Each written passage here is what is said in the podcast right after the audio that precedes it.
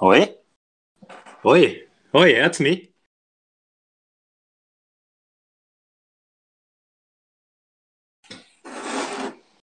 Äh, Ja, mir ist es gekommen. Ich hatte schon, ja. Er hat es mal aufgeschrieben.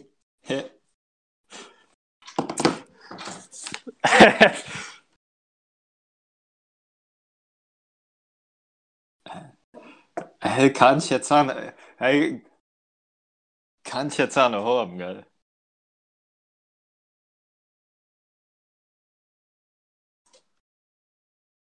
Oh je, shit.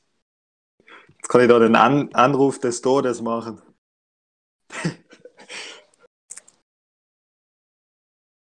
Ja, ja.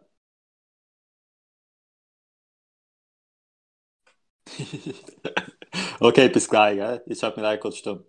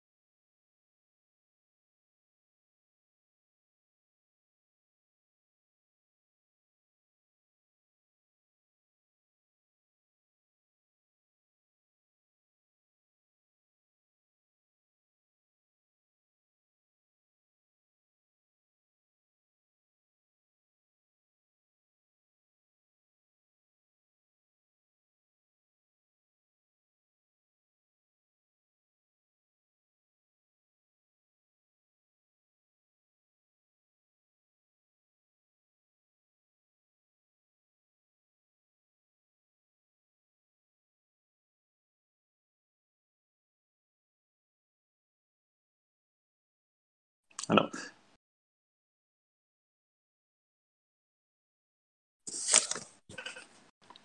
Meinst du mich? Meinst du auch? Okay, äh, der Herr Zeller, Herr Dins. Ah, so, jetzt hatte ich gesagt sagen. Äh, Herr Zeller, äh, Sie müssen unten äh, beim Mikrofon auch klicken. Herr Mischer.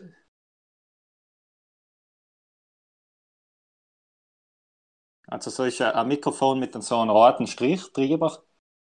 Wenn Sie da beim, beim, beim Sprachchat auch drücken und wenn Sie am Auge drücken, dann müssen Sie müssen die, die müssen das Mikrofon freischalten.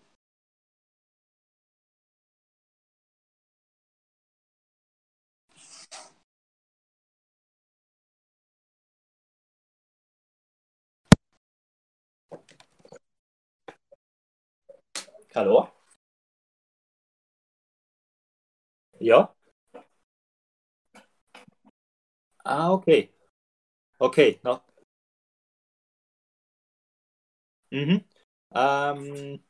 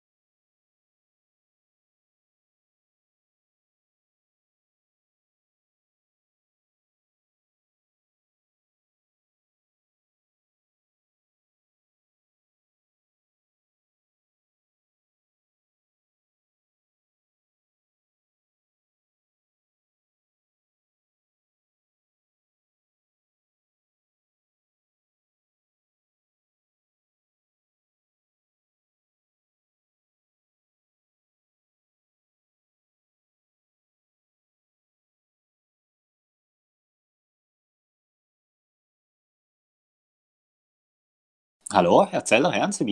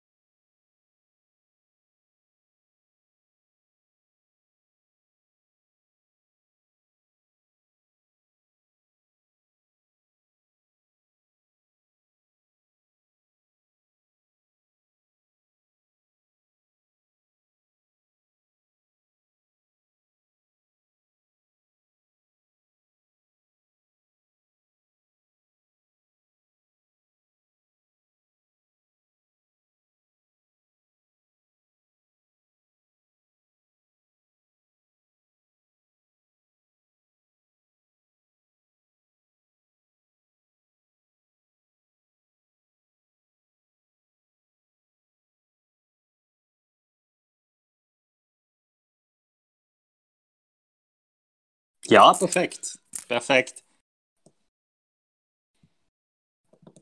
Ja, perfekt.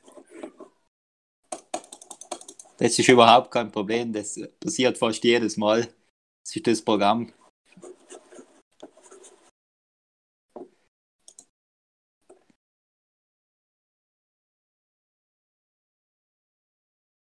Ja, genau. Ja, wir, wir haben es eben, wir haben sie, wir tanzen noch auf Spotify und deswegen haben wir live mit, mit äh, Stimme praktisch. Und deswegen haben wir das Programm genommen. Na gut, dann fangen wir an, oder? Okay, gut. Felix, äh, Aufnahme passt, oder? Okay, Herr Zeller, ich mache jetzt gleich kurz eine Einführung und dann stelle ich Ihnen dann die Fragen. Okay, guten Abend. Ich hoffe, es habt heute alle wieder gut zum Abendessen und seid bereit für einen heutigen Ratscher. Hallo, ich bin der Fabian und heute zum Wochenabschluss haben wir wieder einen hochkarätigen Gast bei uns, nämlich den Herrn Karl Zeller. Der Karl ist Rechtsanwalt im Iran. Seine Hauptthemenbereiche sind Verfassungs- und Verwaltungs- und Baurecht. Seine Interessen sind aber auch vor allem im Völkerrecht und in der Südtiroler Autonomie. Er hat auch seine Diplomarbeit über die internationale Verankerung der Autonomie geschrieben. Der Karl war zwischen 1994 und 2013 Abgeordneter in Rom und danach noch für 18. Ah, okay, genau, genau, ja, ah, ja Sie, Sie waren dann noch Senator für fünf Jahre. Ja. Außerdem war er Mitglied von der Sechser- und Zwölfer-Kommission, also war er konkret allem beim Minderheitenschutz an erster Front dabei und hat bei der Ausarbeitung von den Durchführungsbestimmungen aktiv mitgewirkt. 2019 hat er dann sogar das große goldene Ehrenzeichen für Verdienste der Republik Österreich gekriegt. Heinz-Bahn Ratscher wird jetzt deswegen vor allem um italienisches Verfassungsrecht und um die Südtiroler Autonomie gehen, um Minderheitenschutz allgemein und ein bisschen Demokratie in Krisenzeiten. Die Fragen dann bitte wieder in die Kommentare schreiben. Wir schalten eigentlich dann frei oder es könnt schreiben, bitte vorlesen und morgen kommen dann alles wieder auf Spotify nachher. In dem Sinne wünsche ich jetzt eine gute Unterhaltung. Herr Zeller, guten Abend. Guten Abend. Herr Zeller, ganz allgemein zum Einstieg. Was bedeutet eigentlich Autonomie für Südtirol? Wie, wie schaut das aus und wie schaut es da aus? Was, was können wir tun und was nicht? Wo sind da die Grenzen? Ja, um das zu, das kann man nicht so pauschal beantworten. Wir haben natürlich in gewissen Bereichen äh, viele Kompetenzen, wie zum Beispiel bei der Raumordnung, Landschaftsschutz, wirtschaftliche Bereiche, Handwerk und so weiter.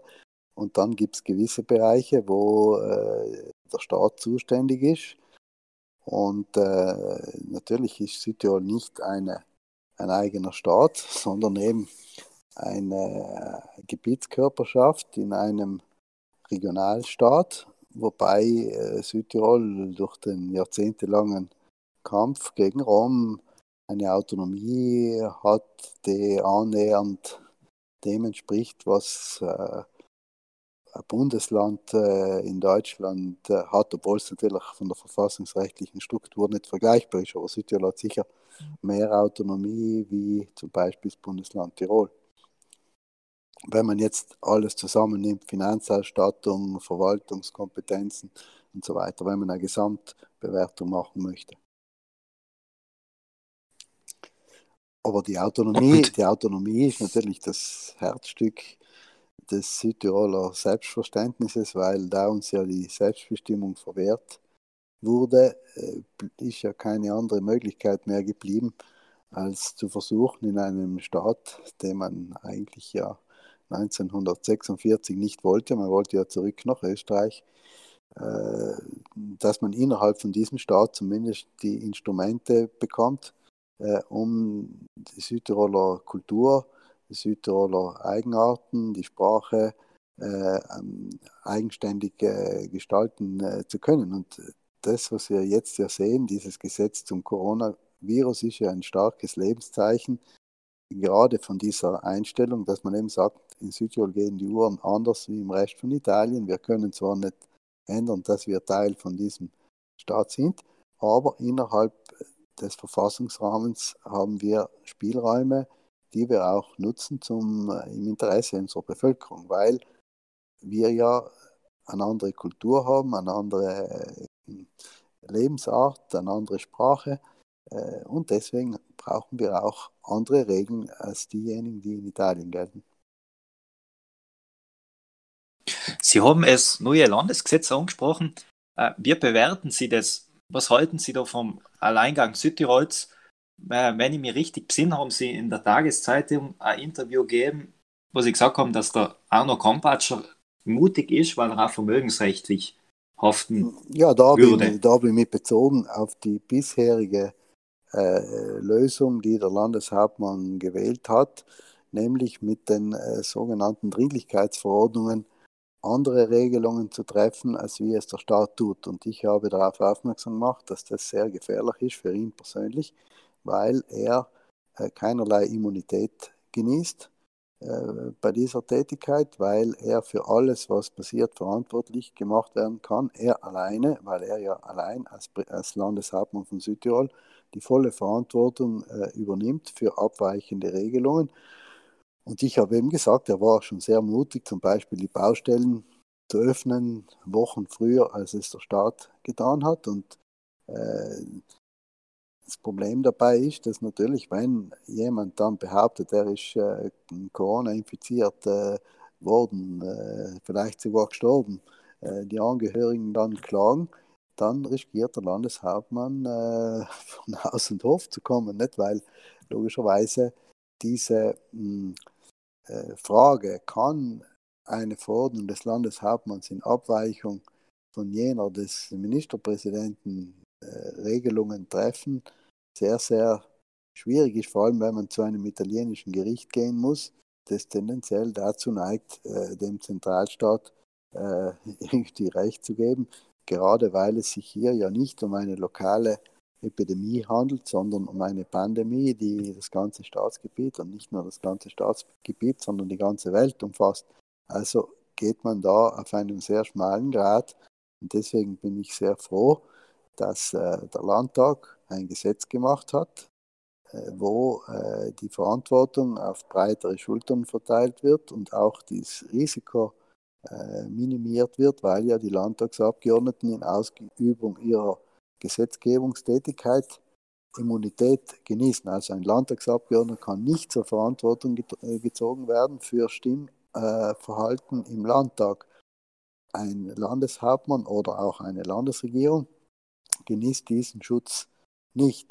Und da wir ja wissen und nicht wissen oder nicht wissen können, wie der Staat hier reagieren wird auf diesen Alleingang, der italienweit ja einzigartig ist. Das muss man den Südtirolern ja vielleicht auch einmal sagen, dass die Freiheiten, die äh, die Südtiroler getroffen haben, trotz aller Einschränkungen weit größer sind als die, die bisher in, in einer anderen Region Italiens ermöglicht wurden. Bisher hat es der Landeshauptmann mit seinen Verordnungen gemacht dass man hat können äh, mit dem Radl oder auch zu Fuß in ganz Südtirol zirkulieren. Von dem träumen andere Regionen heute noch. Und aber all das, was an Lockerungen gemacht wurde vom Landeshauptmann, hat natürlich ein großes Risiko und eine große Verantwortung hat sich der Landeshauptmann da übernommen. Und deswegen ist es sehr gut, dass ein Gesetz gemacht wurde, wo eben, äh, wie ich schon gesagt habe, die ähm, erstens die Verantwortung geteilt wird, das Risiko minimiert wird und drittens der Staat sich weit schwerer tut, das Ganze äh, zu Fall zu bringen. Denn ein Landesgesetz muss er vor dem Verfassungsgerichtshof anfechten und bis der Verfassungsgerichtshof entscheiden wird, frühestens in sechs Monaten, dürfte sogar die zweite Welle, die zu erwarten ist vom Coronavirus, vorbei sein. Also ist es dann ein Urteil, das für die Geschichtsbücher und für die äh, Rechtsgelehrten von Interesse sein kann, aber relativ oder keine praktischen Auswirkungen auf das Leben der Südtiroler mehr haben wird. In solchen Dingen muss man eben mit Köpfchen vorgehen, mit dem Florett fechten und nicht mit den Grobnagelten, nicht? weil diejenigen, die die einfachen, grob schlechten Lösungen wollen, die stehen dann halt oft äh, mit einer blutigen Nase da, weil sie den Karren an die Wand fahren. Nicht? Weil, wenn, wenn man sich mit dem Staat anlegt, da muss man schon wissen, dass der Staat äh, ganz andere Instrumente in der Hand hat als wie eine autonome Provinz. Der Staat kontrolliert die Polizei, kontrolliert das Heer, äh, kontrolliert die Gerichte. Also man muss hier schon äh, ein bisschen äh, vorsichtig sein und sich schützen, wenn man einen Sonderweg geht. Und das hat der Landtag getan. Ich finde auch sehr gut, dass die Opposition äh, gezeigt hat, dass in der Zeiten der Krise man zusammenschaut, wenn man beobachtet, was in Rom sich abspielt, wo trotz der größten Krise in der Nachkriegszeit äh, der Parteien, das Parteiengezänk munter weitergeht, so als ob nichts geschehen wäre. Die, Opposition weiter Opposition macht und die Regierung gegen die Regierung, ohne dass man zusammenschaut, dann ist Südtirol auch in dieser Hinsicht ein positives Beispiel. Und das dritte Element ist jenes, dass diese tiefgreifenden Einschnitte in das persönliche Leben der Bürger äh, nicht gemacht werden sollten, wenn man nicht die demokratisch gewählten Gremien darüber abstimmen lässt. Das Ganze, was der Kunde macht über Monate hinaus, ist auch eine demokratiepolitisch brisante Angelegenheit, weil äh, dass ein Mensch entscheidet für ganz Italien, möglichst einheitlich auch noch, äh, was zu tun ist und was nicht und ob jemand zum Friseur gehen kann oder nicht. Das sind schon die tiefgreifendsten Einschnitte ins wirtschaftliche, aber auch ins persönliche Leben der Bürger. Und da sollte, wie wir es in Südtirol getan haben, das Gesetzgebungsorgan, also die, die Vertretung der Bevölkerung, darüber entscheiden. Was macht man und was macht man nicht? Auch das ist in Südtirol geschehen und deswegen bin ich eigentlich sehr zufrieden, äh, wie der Landeshauptmann, die Landesregierung äh, und auch, wie gesagt, auch alle anderen Landtagsabgeordneten, die dieses, äh, diese, dieses Gesetz auf den Weg und auch durchgebracht haben. Denn ohne Zusammenspiel mit der Opposition, wissen wir ja alle, hätte das Gesetz nicht so schnell in Kraft treten können. Sehen Sie grundsätzlich, ähm, in Italien schätze ich jetzt mal, eher wird nicht so das Problem sein, aber in anderen Staaten sehen Sie da das Problem, dass in Krisenzeiten eben aufgrund vom Zentralismus auch und von Gesetzesdekrete und so weiter die Demokratie in Gefahr ist und da irgendwo die, die horizontale, ähm, na, die vertikale Gewaltenteilung aufgrund, dass man zum Beispiel äh, der, kleinen, der kleinen Körperschaft oder, der Auto, oder die Autonomie beschneidet zum Beispiel. Das ist ja zwei eine ambivalente Sache. Zum Beispiel in Italien hat man oft das Gefühl, dass den meisten Präsidenten der Regionen, wenn sie auch verbal protestieren, es sehr recht ist, wenn das zentral geregelt wird, weil dann können sie sich hinter dem Staat verstecken. Wenn was passiert, werde ich nicht zur Verantwortung gezogen, weil ich führe ja nur aus, was Rom beschlossen hat. Wenn ich mich nach den staatlichen Regeln richte, dann habe ich einen größeren Schutzschild, weil wenn ich die einhalte, riskiere ich nichts. Wenn ich davon abweichende Regeln mache, dann riskiere ich was. Und deswegen kommen, sind wir ja zum Landesgesetz gekommen. Und wir sind ja heu, heute in allen gesamtstaatlichen Medien als die Vorreiter äh, zitiert. Das ist ja auch nur möglich geworden, weil wir das auch politisch vertreten können, weil wir die niedrigsten, nie, relativ niedrige, nicht die niedrigsten, aber relativ niedrige Ansteckungszahlen haben und die Krise recht gut im Griff äh, haben, weil unsere Bürger äh, diszipliniert waren. Und jetzt dadurch, dass die Politik diesen großen Schritt nach vorne auch in Konfrontation mit Rom gemacht hat, ist es notwendig, dass die Südtiroler Bürger auch verantwortungsbewusst sind, weil das Schlimmste, was uns passieren könnte, wäre, wenn die Ansteckungszahlen wieder hinaufgehen äh, würden, dann würden wir wirklich an den Pranger gestellt werden und dann bräuchten wir das nächste Mal so etwas gar nicht mehr überhaupt anzudenken. Dass die anderen Regionen, andere Staaten haben ganz andere Systeme.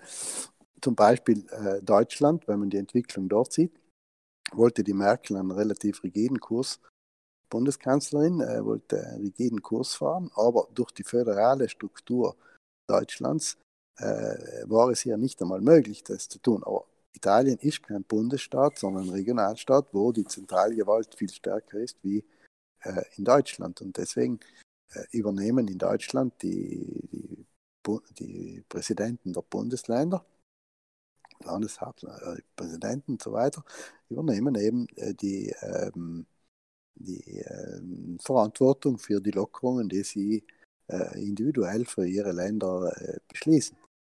Was ja auch richtig ist, nicht? weil jedes Land und jeder soll dann die Verantwortung übernehmen. In Italien, wie gesagt, hat man oft den Eindruck, dass viele zwar nach äh, Autonomie schreien, aber wenn es darauf ankommt, ist ihnen ganz recht, wenn Rom entscheidet, weil dann riskieren sie nichts persönlich.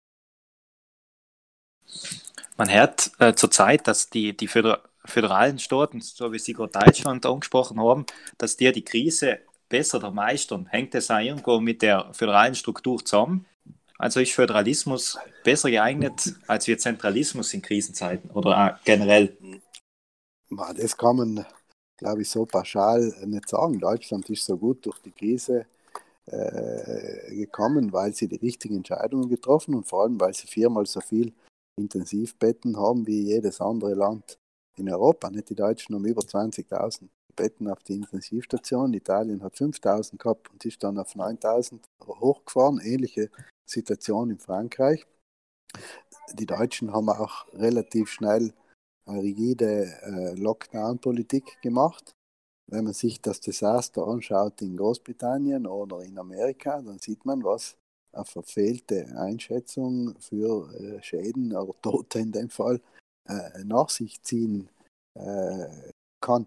Also ich glaube, dass in der ersten Phase, in der Superkrise, war es richtig, dass alle rigide eine einheitliche Linie gefahren haben. Nicht? Weil ich, muss, ich kann ja nicht jeder für sich entscheiden, ob in eine Region fahren kann oder nicht. Das muss ja der Staat dienen und sagen, so Reisefreiheit fertig, alle bleiben daheim. In der Phase 2, wo wir uns jetzt befinden, ist es sicher äh, vernünftiger, äh, äh, regional differenzierte Lösung zu machen, weil es hat ja, macht ja keinen Sinn, wenn die Lombardei und Piemont nur ein Problem haben, äh, dass man den ganzen Staat lahmlebt, weil das ist ja für äh, Italien, das ja nicht gerade wirtschaftlich so sattelfest äh, ist, ähm, ein großes Problem. China hat ja auch nicht die ganzen Fabriken in ganz China geschlossen, nur weil in Wuhan äh, eine Krise war. Nicht? Also insofern in der Phase 2 äh, muss man schon differenzierte Lösungen zulassen. Äh, Im Süden sind ja überhaupt fast keine Ansteckungen nie gewesen. Also kann man nicht alle über einen Kamm scheren. Das ist ja der Fehler von mir aus gesehen, von der, äh, vom Ministerpräsident Conte gewesen, dass er äh, eine einheitliche Lösung für ganz Italien wollte, die irgendwo von der Bevölkerung nicht mehr mitgetragen wird. So, so gut die Bevölkerung mitgegangen ist, zur Überraschung vieler, weil Italien Volk von Individualisten, aber alle haben sich daran gehalten, alle haben Angst gekriegt und haben sich daran gehalten. Jetzt in dieser Phase 2 ist es sicher vernünftiger, den Weg zu gehen, den Südtirol jetzt vorgegeben hat. Und da können wir eigentlich relativ stolz drauf sein. Allerdings, die Reifeprüfung kommt in den nächsten Wochen und Monaten, weil wir Südtiroler müssen wirklich auch zeigen, dass wir die Disziplin haben, um die Sicherheitsvorschriften, die notwendig sind, damit diese, dieser Neustart gelingen kann, eingehalten werden. Wenn sie nicht eingehalten werden und alle meinen, jetzt ist das vorbei, dann kann uns äh, ein richtiges Desaster blühen. Das gab ja. Also Eigenverantwortung mhm. ist sehr gefragt. Ähm, jetzt abgesehen von der Krise, etwas, was mich auch noch interessiert, man hört, man hört eben von der äh, schleichenden Aushöhlung von der Autonomie. Was, was liegt dort drohen? Ist das eigentlich das größte Problem für die Autonomie und was hat sich mit, mit 2001 mit dem, Verfassungs, äh, mit, dem, mit, dem, mit dem Verfassungsgesetz geändert? Das Verfassungsgesetz 2001 war die größte Befreiung der Regionen, die man sich äh, vorstellen hat können, aus einem Grund. Viele erinnern sich nicht mehr, dass bis 2001 hat kein Landesgesetz in Kraft treten können, wenn nicht die römische Regierung den Sichtvermerk gegeben hat. Das hätte in der heutigen Situation bedeutet, dass sich der Landtag abschminken hätte können, sein Gesetz zu machen, weil das wäre nie in Kraft getreten, weil der Batscha hätte dann einfach gesagt, ich gebe den Sichtvermerk nicht und dann hätte der Landtag seine Nachtsitzung umsonst gemacht. Aufgrund dieses Umstandes, dass alle Regionen dann legiferieren können, ohne dass der Sichtvermerk notwendig war fürs Inkrafttreten, hat es natürlich eine, eine große Erhöhung der Konflikte vor dem Verfassungsgerichtshof gegeben, weil der Staat nachher oft angefochten hat. Und das ist immer so gewesen, der Staat, es hat immer dieses dialektische Verhältnis Staat-Regionen gegeben. Der Staat versucht, alles einheitlich zu machen und die Regionen versuchen, die regionalen Interessen und regionalen unterschiedliche Regelungen zu, äh, zu setzen. Der Schiedsrichter ist der Verfassungsgerichtshof und es gibt dann, hat dann immer wieder Wellen gegeben, wo die Rechtsprechung des Verfassungsgerichtshofes zentralistisch war und dann hat es wieder Wellen gegeben, wo der Verfassungsgerichtshof weniger zentralistisch war. Die letzten sechs, sieben Jahre ist eigentlich wieder eine relativ regionenfreundliche Rechtsprechung gewesen. Es hat natürlich Ausnahmen, aber grundsätzlich war eigentlich die Rechtsprechung schon so in, akzeptabel. Also es war nicht ein zentralistischer Kurs des Verfassungsgerichts. Weil letztlich, wenn der Verfassungsgerichtshof sagt, die, auf diesen Schnittstellen, und es gibt sehr viele Schnittstellen zwischen Kompetenzen des Staates und Kompetenzen des Landes.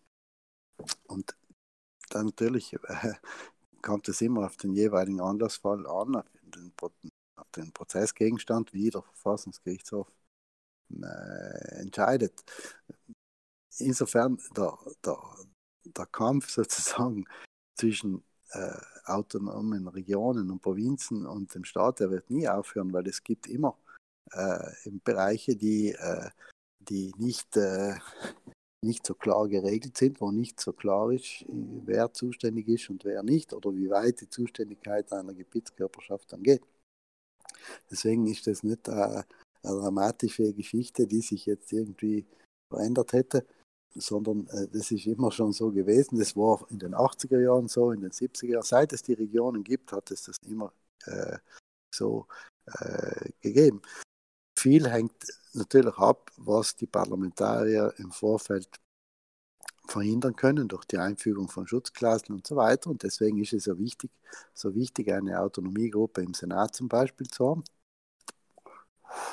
wo man mit den wichtigen Stimmen, die in der Regel bei den knappen Mehrheiten ja wir zur Verfügung haben, dass man eben äh, gewisse Tendenzen schon in der Gesetzgebung im Vorfeld abzublocken versucht und die Autonomie zu schützen versucht. Das ist eigentlich den Südtirolern äh, sehr gut äh, gelungen, summa summarum, weil äh, die Spielräume sind sicher heute größer, als wie sie noch in den 80er und den 90er Jahren waren. Ich, ich glaube auch, dass, dass in Rom äh, sehr gute Arbeit gemacht wird von der SAP, von den Parlamentariern. Ja, weil es einen Unterschied gibt. Nicht? Die, die Parlamentarier anderer Parteien, wenn sie mal nach Rom gewählt sind, vergessen sie, dass sie vorher vielleicht einmal Präsidenten der Regionen waren äh, oder äh, Regionalratsabgeordnete, sondern sie fühlen sich dann als die Vertreter des Zentralstaats und in Rom ist dann, äh, vertreten sie dann halt die Interessen des Zentralstaats und geht ja immer um Macht. Äh, logischerweise, wenn ich Parlamentarier bin, möchte ich lieber alles selber regeln. Dann, ich habe nicht ein großes Interesse, in der Regel äh, andere entscheiden zu lassen, weil je mehr selber entscheiden kann, desto mächtiger bin ich. Also ist es ja notwendig, eben eine Autonomiegruppe zu haben, die sagen, na halt, wir wollen, dass die Regionen selber entscheiden und nicht alles der Staat macht. Das ist in anderen Parlamentsfraktionen äh, nicht so, nicht? Weil die, die, normale Parlamentsfraktion sitzt nicht dort, um äh, die Autonomie zu verteidigen, sondern die äh, politische Linie der betreffenden Partei im Parlament durchzusetzen, was eine völlig andere Sache ist. Ne? Und äh, deswegen, äh, ja, muss man eben, auch wenn wir klein sind, wenige sind, wenn wir die Kräfte bündeln, wenn wir viele Parlamentarier nach Rom äh, senden können und vor allem durch eine geschickte Bündnispolitik, durch Diplomatie kann man in Rom äh, viel erreichen. Sie haben uns jetzt gerade eh schon äh, viel erzählt von Rom, äh, mit den, mit den äh, Schutzklauseln, die man versucht, äh, überall hinzukriegen. Und, und, was ist jetzt da noch so Ihre Erfahrung von der Arbeit in Rom, jetzt auch im Hinblick von der 6er und 12er Kommission äh, wie ist da die, die Position von, vom Staat gegenüber, also von der Mehrheit gegenüber der Minderheit? Und wie ist da so grundsätzliches Klima in Rom gegenüber Südtirol? in Rom muss man Überzeugungsarbeit leisten. Man muss die Leute überzeugen, dass äh, gewisse Regelungen, zum Beispiel, äh, mache ein banales Beispiel von den Murmeltieren. Nicht? Es gibt die Murmeltiere sind in ganz Italien äh, unter Schutz gestellt und äh, weil es eben relativ wenige gibt. Interessanterweise haben wir in Südtirol eher eine Murmeltierplage als wie äh, eine Notwendigkeit, die Murmeltiere jetzt über Gebühr zu schützen. Und da muss man das eben äh, anhand auch wissenschaftlicher Daten äh, untermauern und die äh, Regierung überzeugen, was wir dann auch äh, uns ja auch gelungen ist, dass Murmeltiere oder Steinböcke, dass wir eine Überpopulation haben, die geschossen werden muss, der, der Jagd notwendig ist. Nicht? Und man muss eben gut äh, vorbereitet sein, äh, ein gutes Zusammenspiel haben mit der Südtiroler Landesregierung, mit dem Landeshauptmann vor allem, damit man äh, Durchführungsbestimmungen durchs, äh, durch, die, durch, die, durch, die, durch den Ministerrat kriegt. Wobei der Gegenspieler weniger der Ministerrat ist, weil wenn man einmal im Ministerrat ist, ist die Sache eigentlich gelaufen. Das Problem äh, sind mehr die Ministerien, denn wenn, wenn die Ministerien negatives Gutachten geben, kommt man nicht einmal im Ministerrat, weil bevor eine äh, Durchführungsbestimmung zur Abstimmung im Ministerrat gelangt, findet ein sogenannter Präkonsilia statt, also vor Ministerrat, wo der auf Beamtenebene stattfindet. Und dort genügt es, wenn ein Ministerium Nein sagt, komme ich nicht mehr, äh, wird es nicht äh, auf die Tagesordnung des Ministerrates gesetzt. Deswegen der einfachste, der einfachste Schritt ist die Abstimmung in der 6er und 12er Kommission, denn dort sitzen in der Regel auch auf, als Vertreter des Staates ja, äh, Politiker, äh, lokale Politiker, Parlamentarier in der Regel. Und dort findet man immer eine Mehrheit. Das Problem sind dann die Ministerien, denn die müssen zu jeder Durchführungsbestimmung ein Gutachten geben. Wenn das Gutachten negativ ist, komme ich nicht durch den äh, Präkonsilier. Aber selbst wenn das Gutachten positiv ist, komme ich nicht sicher durch den Präkonsilier, weil oft der Vertreter der des, des Ministeriums, der das positive Gutachten ausgestellt hat, zum Text der 6 und 12er Kommission, zufällig nicht dort bei der Sitzung ist, sondern es kommt ein anderer und der sagt dann nein, die kommen, die, das will ich nicht, dass die eine Sonderregelung bekommen. Deswegen ist es ein mühsamer Prozess. Das kann ich Ihnen sagen, weil ich 80 Durchführungsbestimmungen gemacht habe und 25 Jahre in dieser paritätischen Kommission gesessen bin und Prozedur ist immer komplizierter geworden. In den 90er Jahren war es noch viel leichter, eine Durchführungsbestimmung zu machen, als wie als wie jetzt. Und äh, in der Regel kriegt man eine Durchführungsbestimmung nur durch, weil man so viel Druck auf die Regierung ausüben kann, dass sie trotz, dass sie praktisch, dass äh,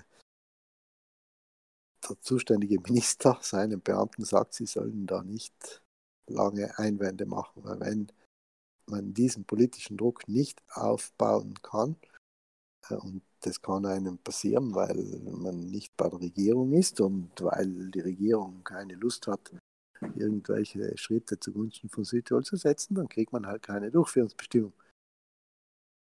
Was glauben Sie, wieso in den letzten zwei, drei Jahren keine Durchführungsbestimmung gemacht worden ist? Das ist aufgrund ja. der politischen Situation halt so, dass äh, auch bei häufigen Regierungswechseln äh, ist es dann eher schwierig, nicht? weil dauert dann ewig, bis die Kommission überhaupt eingesetzt ist. Und wenn sie mal eingesetzt ist, dann vielleicht fällt, wie es letzte Mal passiert ist, noch einen Monat die Regierung. Zuerst haben sie ein Jahr gebraucht, um die 6 und 12er Kommission einzusetzen. Und einen Monat später ist die Regierung gefallen. Kommst nie zum Arbeiten. Und danach kommt aber das Schwierige, wenn ich einmal die Kommission eingesetzt habe, kommen eben diese Probleme, die ich geschildert habe. Also es erfordert einen enormen Einsatz äh, der Parlamentarier, und der Vertreter in der 6 und 12 Kommission, um eben diese ganzen Hürden, weil es ist ein ewiger Hürdenlauf, diese Hürden alle zu überwinden.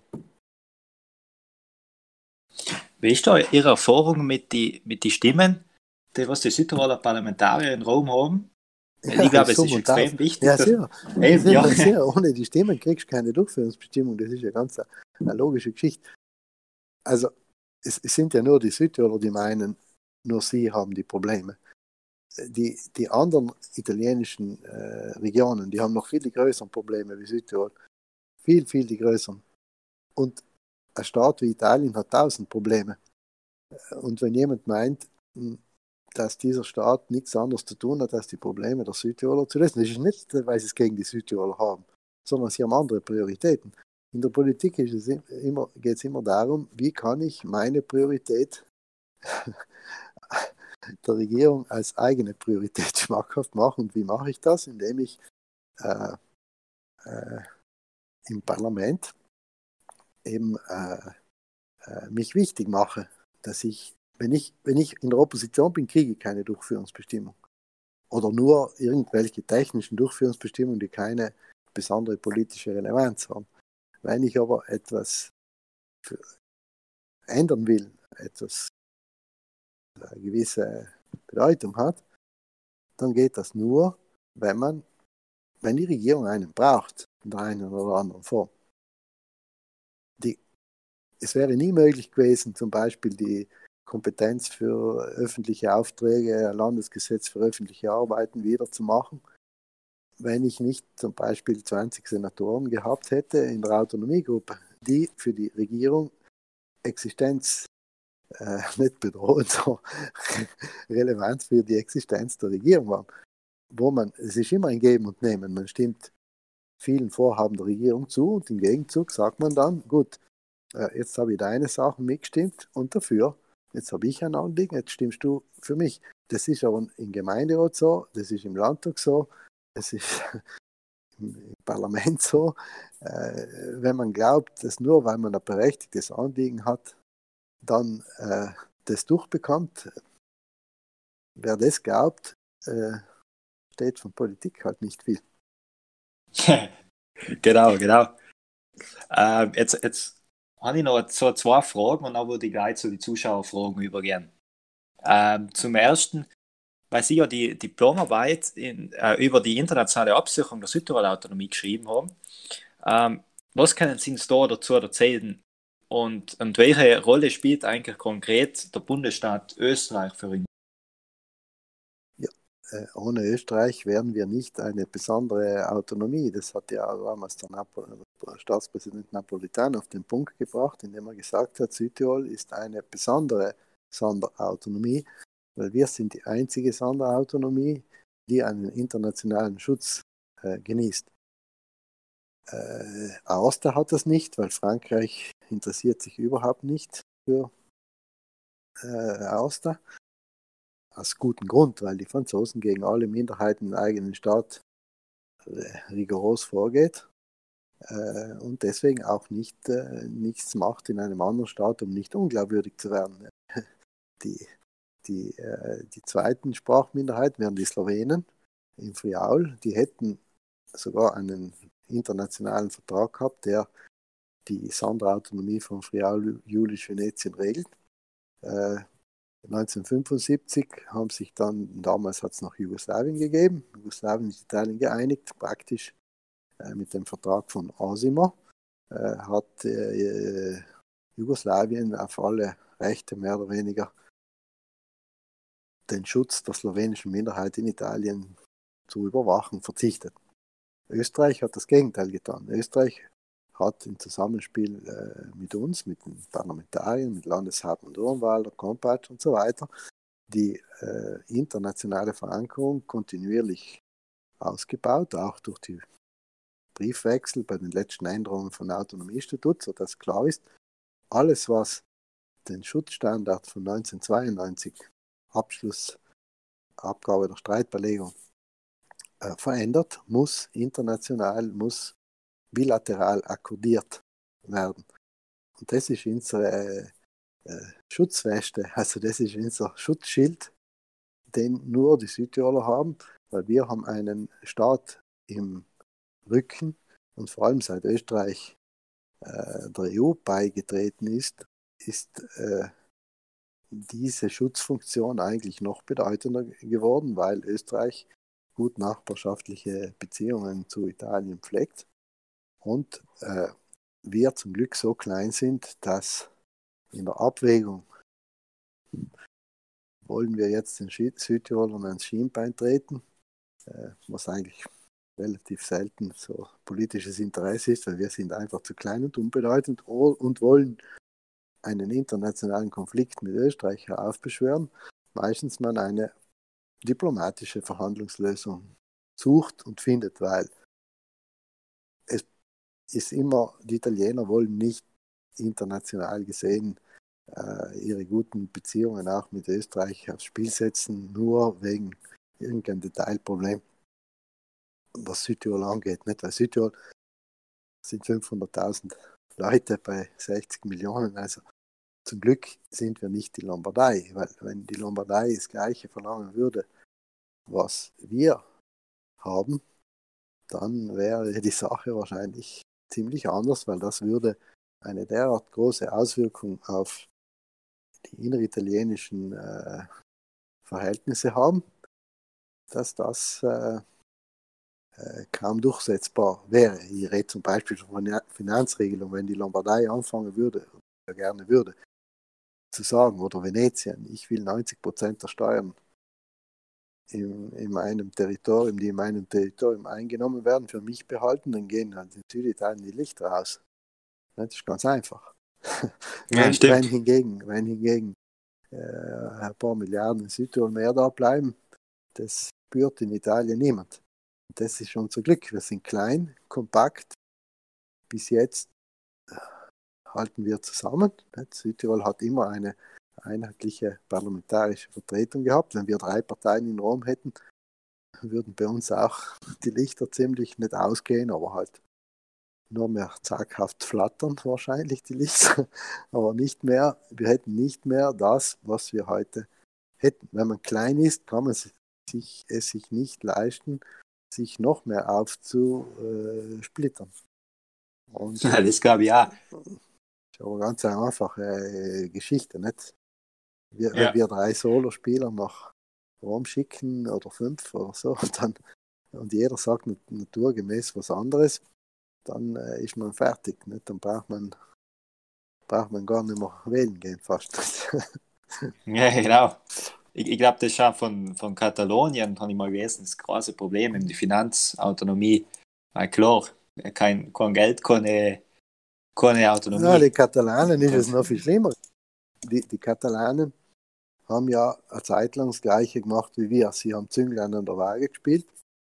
Sie haben eine, eine Finanzregelung, aber da reden wir jetzt von 50 Prozent, nicht von 90. Von 50 Prozent der Steuern, weil heute haben sie 30. Und sie haben damals eine Finanzregelung äh, mit dem Staat ausgehandelt, natürlich auch nur, weil der spanische Staat oder die Regierung die Unterstützung der katalanischen Abgeordneten gebraucht hat. Und sie haben das gekriegt. Äh, äh sie haben das Gesetz im Parlament genehmigt, aber nicht ein Verfassungsgesetz, sondern ein ordentliches Gesetz. Und dieses Gesetz, das noch dazu von einem Referendum bestätigt wurde, dieses neue Autonomiestatut von Katalonien, haben sie ein Referendum gemacht in Katalonien.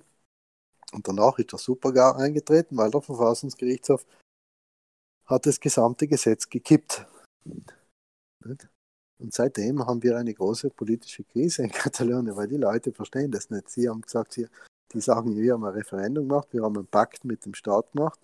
Blöderweise hat die Regierung gewechselt von Mitte links auf konservativ und Rajoy hat, war derjenige, der äh, als Abgeordneter damals das, äh, den Pakt, diesen Kompromiss angefochten hat vom Ver Verfassungsgericht, gewonnen hat danach Ministerpräsident geworden ist und natürlich keine Lust mehr gehabt hat, wobei er damit, damit den größten politischen Fehler wahrscheinlich seiner Karriere gemacht hat, aber er hat gesagt, ich habe ja gewonnen beim Verfassungsgericht und die Katalanen können sich ihre Autonomie in die Haare schmieren.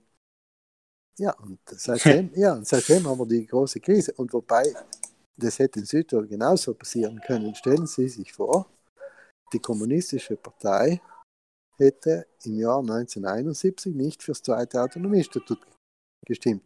Dann hätte es keine Zweidrittelmehrheit im Parlament gegeben für dieses Verfassungsgesetz. Es wäre zu einem gesamtstaatlichen Referendum gekommen und Sie können sich vorstellen, dass vielleicht die Sizilianer äh, oder andere, oder jemand aus Apulien oder Kampagnen, keine großen, äh, keine große Freude daran gehabt hätte, dass Südtirol eine Sonderautonomie kriegt, dann wäre das ganze Paket, die ganze Vereinbarung mit Österreich den Bach runtergegangen und wir hätten wahrscheinlich äh, in Südtirol äh, katalanische Verhältnisse heute noch, äh, wenn nicht einen halben Bürgerkrieg. Nicht? Also deswegen, äh, ja, das sind so Dinge, die darf man nie äh, vergessen.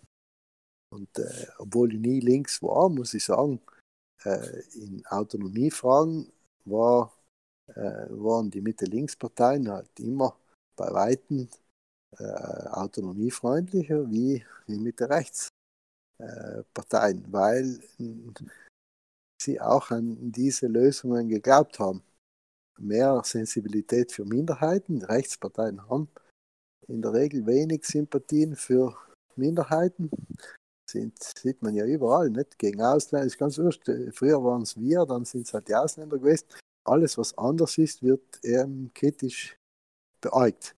Hingegen bei Mitte-Links-Parteien ist eine gewisse äh, Sensibilität dafür, dass das nicht bei allen, es gibt immer auch Parlamentarier oder Politiker, die das nicht so sehen, aber ich rede nur grundsätzlich. Also die, in der Regel, das, was ich festgestellt habe, ist, wenn man mit Forderungen hingeht, äh, ist es auch die mehr Autonomie oder mehr Minderheitenrechte, mehr Sprachenrechte. Das ist, fällt halt auf einen fruchtbaren Boden, wenn man mit Leuten von Mitte links redet, die das auch als Wert für einen Staat sehen, die auch sagen, wenn ein Staat seine Minderheiten gut schützt, ist das ein Gütesiegel für den Staat, nicht ein Makel. Und das sind halt die, deswegen hat ja die Südtiroler Volkspartei, obwohl sie sicher äh, nicht eine Linkspartei ist oder eine Mitte-Linkspartei, äh, in den vergangenen Jahrzehnten immer äh, intensivere Kontakte mit Mitte links gehabt oder auch Koalitionen und nie mit Mitte rechts.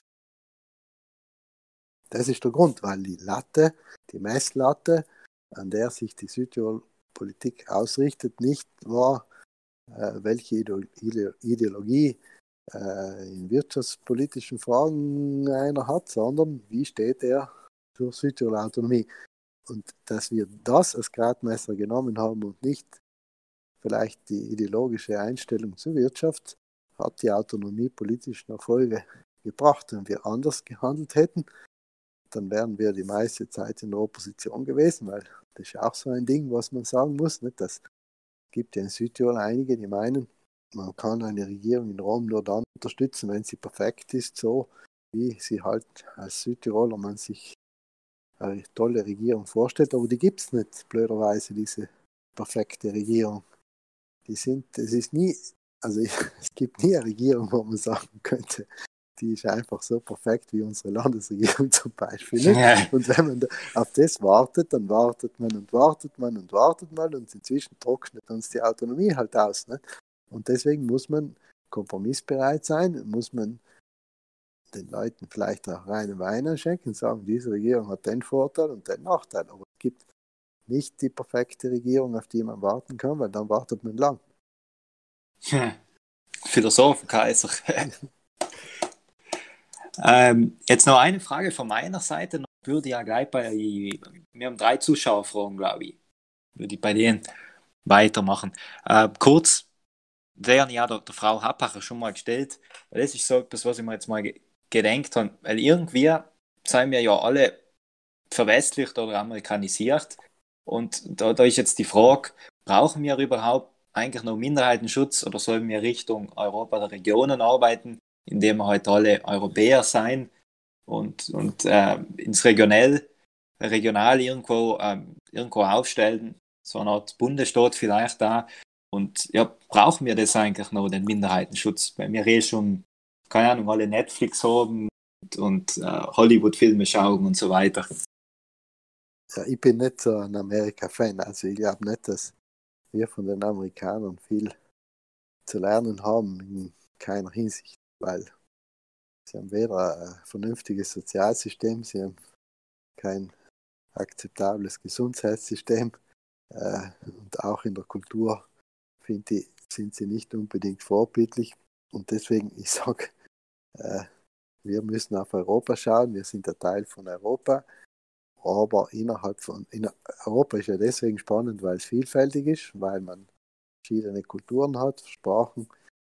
Und in diesem Kontext müssen wir unsere Eigenart bewahren. Die Südtiroler haben ja seit der Trennung von Österreich ja eine eigene Kultur auch entwickelt, obwohl wir natürlich zum Vaterland eine enge Beziehung haben, aber wir haben ja auch Italiener im Lande, man muss man uns das auch berücksichtigen und äh, haben ja eigentlich eine beispiellose Erfolgsgeschichte hingelegt. Jetzt zu sagen, jetzt sind wir so erfolgreich gewesen, jetzt haben wir eigentlich alles und jetzt äh, werfen wir das über Bord und äh, glauben, dass wir so ein Allerweltspreis sind, das wäre halt falsch. Dann sind wir halt bald weg vom Fenster, weil Südtirol ist ja deswegen, wird ja von allen bewundert. Viele in Südtirol merken es gar nicht. Viele. Vielen Südtirolern würde es gut tun, wenn sie mal 200 Kilometer südlich oder nördlich gehen würden, dann würden sie vielleicht sehen, was man hier äh, in Südtirol für Lebensqualität hat. Und das setzt halt voraus, dass wir unsere Traditionen äh, bewahren und unsere Eigenart auch verteidigen. Und deswegen gefällt mir das ja, dass der Landtag bei uns das getan hat jetzt. Das ist ja auch ein großes, starkes Lebenszeichen für diese Einstellung. Dass man sagt, da geht es um unser Land. Wir wollen, dass unser Land äh, wieder losstartet und das schultern wir jetzt gemeinsam. Das ist ein starkes Zeichen der Politik dass es anderswo in der Form nicht überall so gibt. Vor allem nicht in Italien gibt es das nicht. Mhm. Ja, ich habe mir mal ein bisschen angeschaut. Ich glaube, auf die äh, Åland-Insel in, in, Finnland hat man noch ein bisschen eine äh, gut funktionierende Autonomie, aber sonst weltweit schaut es auch ziemlich happig aus mit den ja, ja. Minderheitenschutz. und so weiter. ist also. ein Beispiel, was immer wieder hervorgezogen wird, aber wir sind im Herzen von Europa. Wir sind nicht ein peripheres Eiland äh, irgendwo zwischen die Eisschollen, nicht? das noch gibt. Deswegen, wir, wir, sind, wir sind im Herzen Europas und haben ganz eine andere strategische Position. Der ganze Nord-Süd-Verkehr geht bei uns durch mit allen Problemen auch. Aber wir sind nicht an der Peripherie, wir sind mittendrin.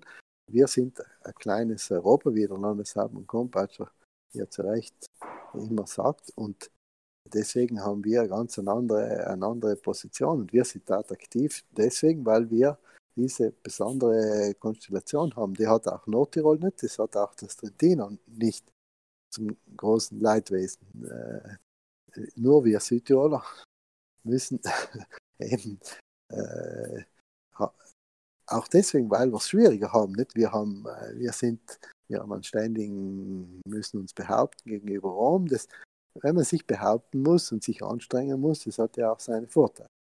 Weil man kann, ein Südtiroler kann sich nicht auf die faule Haut legen und sagen, ja, jetzt bin ich ja eh. Das stimmt. Ja alles. Wir müssen aktiv, man sieht ja auch, wie Südtiroler, wenn sie auch weggehen und in, überall in der Welt herum äh, haben sie vielfach Spitzenpositionen, deswegen, weil wir in dieser Situation aufgewachsen sind, flexibel sind, wissen, wie man auch mit einer anderen Kultur umgeht wie man äh, Kompromisse schließt, wie man, ja, Südtirol ist ein rühriges Volk. Und das hat alles Vor- und Nachteile. Nicht? Wir haben es nicht bequem.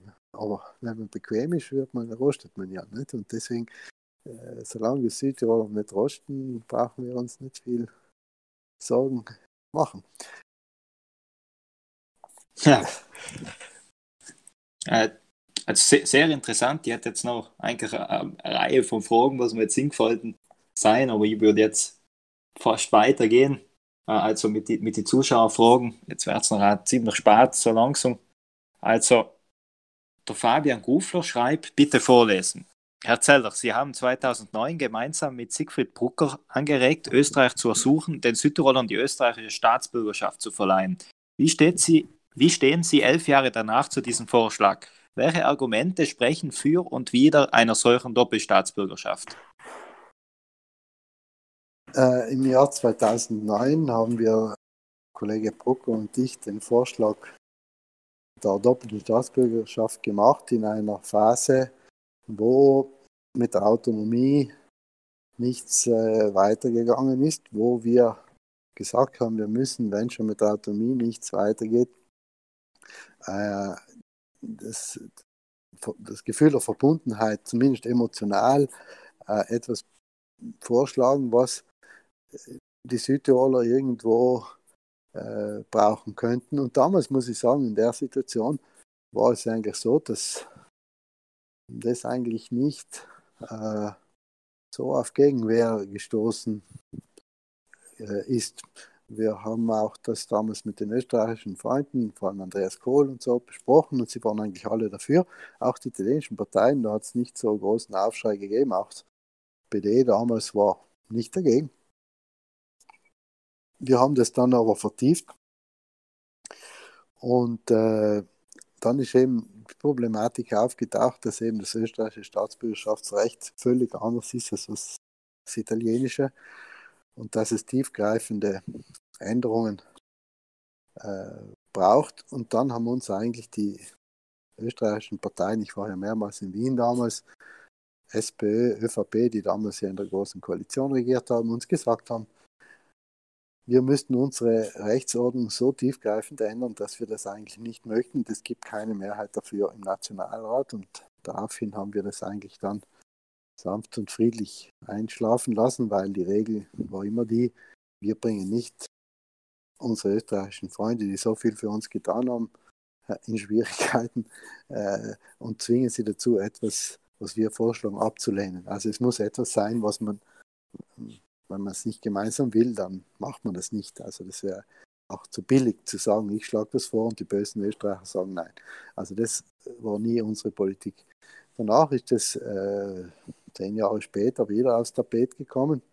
Äh, leider auch aus der falschen Ecke, weil eines ist, wenn's, wenn man das macht, so wie wir es getan haben, zusammen mit auch versuchten italienischen Freunde irgendwo mit einzubinden, das nicht gegen Italien zu machen. Danach hat man das irgendwie mit Schlagseite gegen Italien gemacht. Sobald die Freiheitlichen und Sven Knoll das bringen, ist es ja ganz klar, auch wenn sie das Gleiche verlangen wie die SVP, dass das eine Art revanchistische Schlagseite kriegt oder auf die Italiener auf die Barrikaden steigen. So ist es ja dann auch passiert.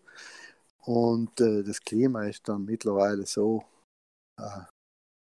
muss man sagen, verschlechtert worden, dass es praktisch, ja, die Freiheitlichen haben es zwar dann ins Koalitionsprogramm hineingekriegt, aber äh, das war mehr so ein, ein, ja, äh, ein Beschwichtigungsakt, weil dann andere Dinge, die sie wollten, außenpolitisch nicht noch unverdaulicher gewesen wären. Deswegen glaube ich, wenn mit diesem Anliegen äh, ein Erfolg, äh, wenn das einen Erfolg haben soll, dann muss man das so machen, dass es nicht der Spaltung innerhalb äh, Südtirols beiführt. Und dieser, diese Voraussetzung ist derzeit auch äh, nicht, nicht da.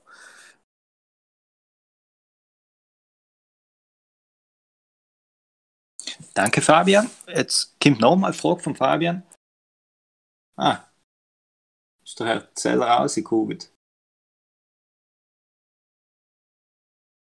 Felix?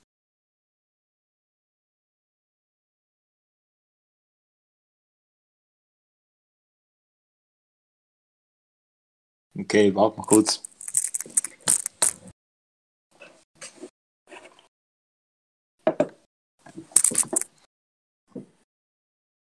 Erzähler? Ja, ja, ja. Ja, ja, ja, perfekt.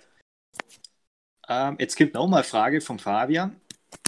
Also, Rom will Teile des Landesgesetzes anfechten. Wie kann Ihrer Meinung nach mit einem Urteil gerechnet werden? Äh, wann? Wann kann Ihrer Meinung nach mit einem Urteil? Also ich glaube, das haben Sie schon ja, ich gesagt, ja, es braucht mindestens sechs Monate bis zwei Jahre. Also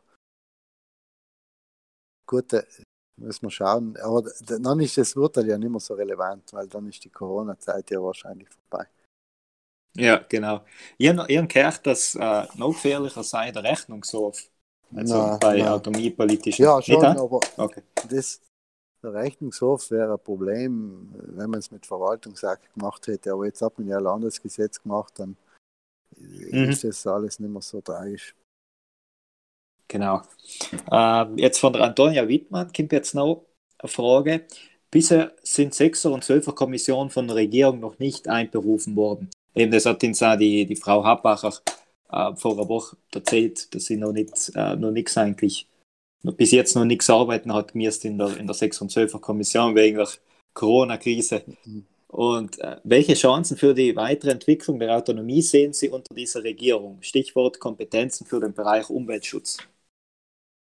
Die Kompetenz im Bereich Umweltschutz muss man mit der Verfassungsänderung machen. Da wird die mit der Durchführungsbestimmung relativ schwierig sein, weil wir haben im Autonomiestatut keine Kompetenz für Umweltschutz die kann mit Durchführungsbestimmungen zwar das Autonomiestatut interpretieren, extensiv auslegen, aber ob ich eine neue Kompetenz hineinschreiben kann, die das Autonomiestatut gar nicht vorsieht, äh, ist relativ. Ich glaube, Sie, Sie haben die, die äh, Durchführungsbestimmungen zum Nationalpark Stilfser Joch, das greift eh in Umweltschutz in. Da haben Sie, glaube ich, eh. Die kommt von Ihnen, glaube ich. Ja, ja, ja, ja, das war eine von den schwierigsten Durchführungsbestimmungen, aber äh, das ist nicht eine Durchführungsbestimmung über den Umweltschutz, sondern das ist eine Durchführungsbestimmung zur Übertragung von Verwaltungskompetenzen. Völlig was anderes. Eine, wenn mhm. ich eine, wir haben ja das Problem, dass wir in gewissen Bereichen keine eigene Zuständigkeit haben. Ja, dadurch gelöst, dass wir mit Durchführungsbestimmung Verwaltungskompetenzen, also nicht Gesetzgebungskompetenzen, Verwaltungskompetenzen delegiert haben. Das heißt, die Kompetenz ist staatlich, aber sie wird vom Land ver verwaltet. Die Motorisierungsämter sind auch staatlich, aber wir haben sie delegiert. Die Lehrer sind laut Autonomiestatut auch Staatsangestellte, aber wir haben sie mit Durchführungsbestimmung delegiert. Äh, die Energie war bis zu meiner letzten Änderung vom Autonomiestatut auch eine Staatskompetenz laut Autonomiestatut bis 2018. Wir haben die Kompetenzen für die Konzessionsvergabe großer Wasserableitungen delegiert. Das waren Verwaltungskompetenzen. Deswegen kann ich nicht mit Durchführungsbestimmung eine Gesetzgebungskompetenz für den Umweltschutz delegieren, weil dazu brauche ich eine Änderung des Autonomiestatuts, was mhm. nicht eine einfache Sache ist, weil ich brauche die absolute Mehrheit im Parlament. Glauben Sie, ähm, bei uns hat man mal auf der Uni gesagt, dass es gefährlich sein kann, das Baktel aufzuschnüren, irgendwie, dass nachher irgendwie ein trojanisches Pferd kommt. Nein, das, wenn man, logisch, äh, wenn ich eine feindselige Mehrheit habe, dann gehe ich nicht her und schlage Abänderungen von Autonomiestatut vor, weil ich ja. Ich würde jetzt noch eine Schlussfrage stellen. Also, und, und dann, also vielen Dank, dass Sie eine Zeit genommen haben für uns, ein bisschen etwas zu erklären über Autonomie, Verfassungsrecht und über die derzeitige Situation und so. Es ist, glaube ich, nicht selbstverständlich, aber vielen Dank für, für Ihre nein, Zeit. Nein, das mache ich ja, bitte. Danke, danke. Äh, deswegen jetzt noch die, die, die letzte Frage. So, was möchten Sie ins junge Leid jetzt einen Bezug zu Südtiroler Autonomie, Minderheitenschutz, aber vielleicht da Bezug zu Europa? Was möchten Sie uns da mitgeben? Unsere Zukunft hängt von der jungen Generation ab. Also wir, wir äh, als ich jung war, dann äh, bei aller Kritik und bei allem äh, habe ich dann auch irgendwann einsehen müssen, dass der Weg vom Silvius Maniago der richtige war und dass man den weitergehen äh, muss, beharrlich und mit allen Rückschlägen, die es gibt. Und man muss halt wissen, äh, wohin man will. Und das kann auch schnell gehen, dann kann es langsam gehen, es kann Rückschläge geben, es kann Enttäuschungen geben. Man muss nur das Ziel äh, vor Augen haben. Und wenn man eine Mission hat, und die Südtiroler Jetzt rede ich, in Rompisch musst du eine Mission haben, weil das ist das größte Glück eigentlich, wenn man Politiker ist, dass man eine Mission hat und nicht nur äh, froh ist, dass man einen Sessel wärmen darf. Dann äh, ist das halt das Wichtigste, dass man weiß, für was man kämpft, für was man lebt und dass man auch etwas zu verteidigen hat. Und äh, dazu braucht es auch eine gewisse Ausbildung. Man muss dieses komplexe Regelwerk uh,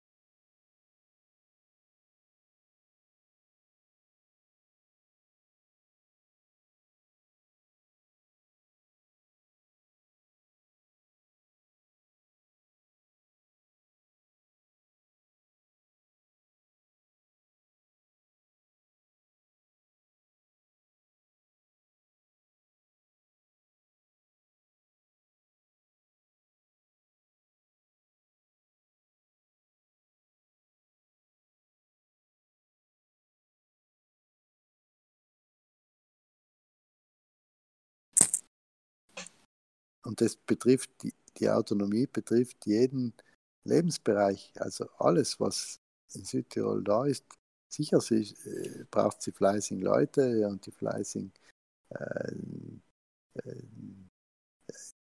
Menschen und so weiter. Aber wenn man nicht weiß, dass wir unsere Sonderposition, unsere üppigen Haushalte, die dazu dienen, dass man Infrastrukturen für die Bevölkerung bauen kann, woher das alles kommt, das ist nicht vom Himmel runtergefallen. Die Südtiroler waren bitter arm. Wir waren arme Kirchenmäuse bis vor 30, 40 Jahren. Bis in die